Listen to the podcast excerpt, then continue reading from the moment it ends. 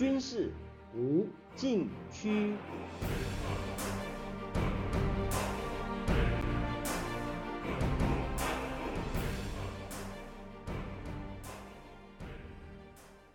听众朋友们，大家好！您现在收听的是自由亚洲电台的军事无禁区栏目，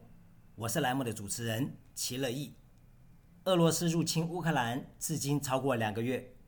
俄军在顿巴斯地区取得一些进展，但未有重大突破。俄军想完全占领南方海港城市马里乌波尔，几经狂轰滥炸都没有成功，尤其对亚速钢铁厂几次强攻也未能得逞。迫于无奈，俄罗斯总统普京只好下令取消进攻，改采封锁。困死对方。普京说，强攻马里乌波尔工业区并不合适，而他口中的强攻，正是俄军入侵乌克兰遭遇重挫的写照，因为它代表老旧的作战思维。二零一四年乌克兰危机发生后，俄罗斯总参谋长格拉西莫夫公开宣称，使用非军事手段实现政治和战略目标。被证明远比使用武力更加有效，包括使用不对称手段、派遣特种部队渗透、利用敌国内部分歧以及广用宣传工具等。由此，俄罗斯大有斩获，北约措手不及，称此为混合性战争。今年初，俄乌情势紧张升高，有战争爆发之势。外界原以为俄罗斯会故技重施，不会大打出手，而以更细腻的混合型战争手段制服基辅，调动大军也以顿巴斯地区为主，不会全面进犯乌克兰。没想到，当二月二十四日炮声响起，俄军从四个战役方向发动全面攻击，推进速度缓慢，攻城略地，层层受阻。仿佛回到二战的打法，这原本被预期是一场升级版的信息化战争，俄军却打成了机械化战争，难怪打到今天还深陷其中。八年后的今天，格拉西莫夫仍在其位，却看不到信息化战争的含金量。不是他变了，而是俄军长久来作战思维老旧的结果。俄军发动战争，若从开始就锁定。顿巴斯地区在小范围运用信息化手段问题不大，但是想一口吃掉乌克兰，俄军的信息化战力显然不足，漏洞百出。信息化战争的特点不在硬摧毁，造成大规模杀伤，而是瘫痪对方指挥、管制、通信、信息、情报、监视与侦查等网络关键节点，使敌方眼瞎耳聋。失去战场感知能力，以电子战和网络战为主要手段。由于信息传输实时而准确，也大幅提升精准打击能力。俄军在大举入侵乌克兰的先期战役中，并没有切断乌克兰互联网、电网和广播电视网。除国民卫队总部初期被摧毁外，乌军统帅部和各作战区指挥中心都没有遭到有效打击。指挥网和通信网正常运转，乌军上下还可以用手机沟通联络，进行有组织的抗击。一线战情能够上传乌军指挥中心，及时发布新闻，稳定军心民心。乌克兰总统泽连斯基每天对外发声，甚至对美国国会发表视频演讲，对争取外援和鼓舞士气起到巨大作用。北京军事专家指出。俄军的空天侦察和技术侦察力量对战场态势的监测不足，无人机对地面侦察和打击也不活跃，在信息攻防中不仅进攻不利，信息防御更是不堪。俄军大小部队的具体位置和动向被乌军侦知而无所遁形，高级军官被接连击毙，军队频遭伏击，毫无疑问。俄军在信息战领域打了败仗，信息流未能有效引导物质流，也就是战场的各种情资没有办法有效的引导兵力与火力的展开，是俄军推进受阻，伤亡惨重的主要原因。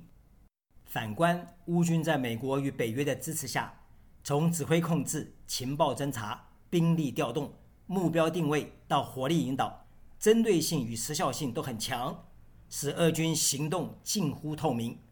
如果乌军的火力够强，俄军的伤亡会更大。下面休息一下，马上回来。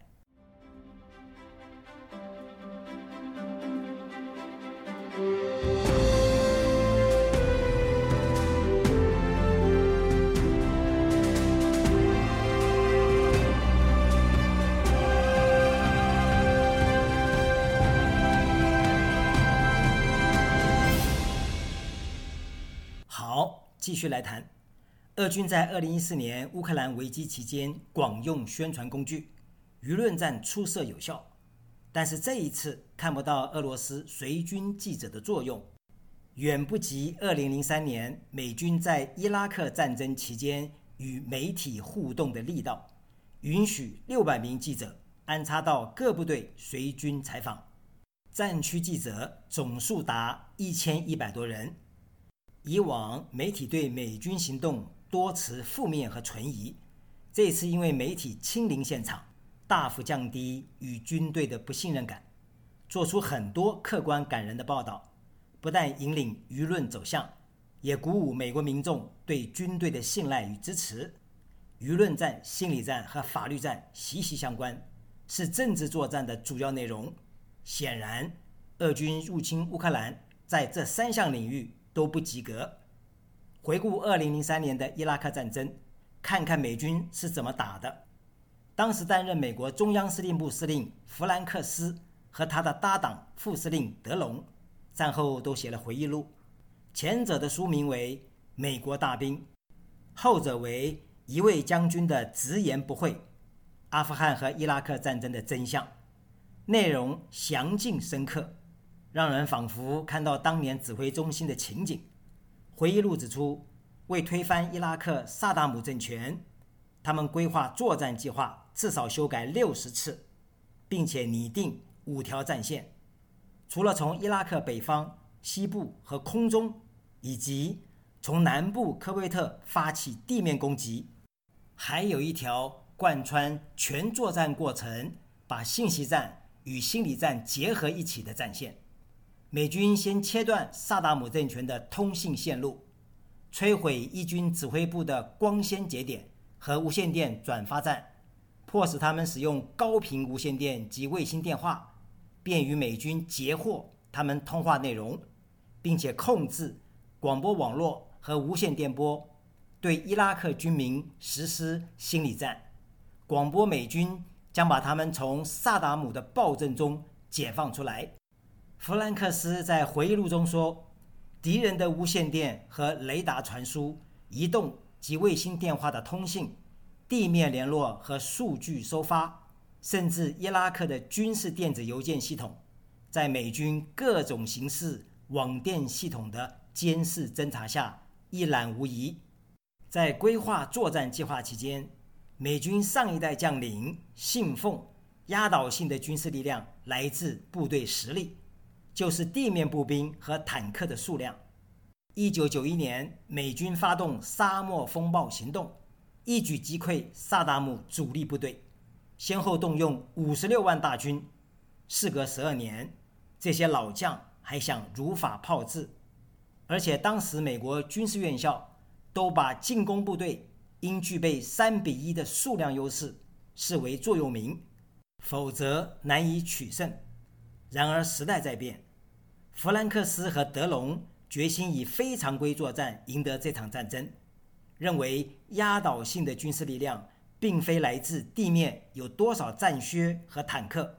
而取决于有效的火力质量，速度是关键。它不仅是行军速度，更是掌握攻击目标信息有效传输的速度，也就是信息化战争的核心要素。美军在沙漠风暴行动中使用的精确制导弹药，仅占所用炸弹总量约百分之八。到二零零三年伊拉克战争，这个比例高达百分之七十。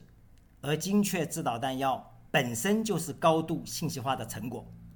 弗兰克斯举例说，美军一个陆战队侦察排乘着八轮轻装甲车，沿着河川两岸奔驰，可以用激光测定一军一个营的 T-72 苏制主战坦克，呼叫火力打击后，从空中铺天盖地的激光制导炸弹就会应声而来。根据这个优势，美军一名陆军士官掌握的火力。要比沙漠风暴时的一个装甲营还多，这些都得力于信息化作战。下面休息一下，马上回来。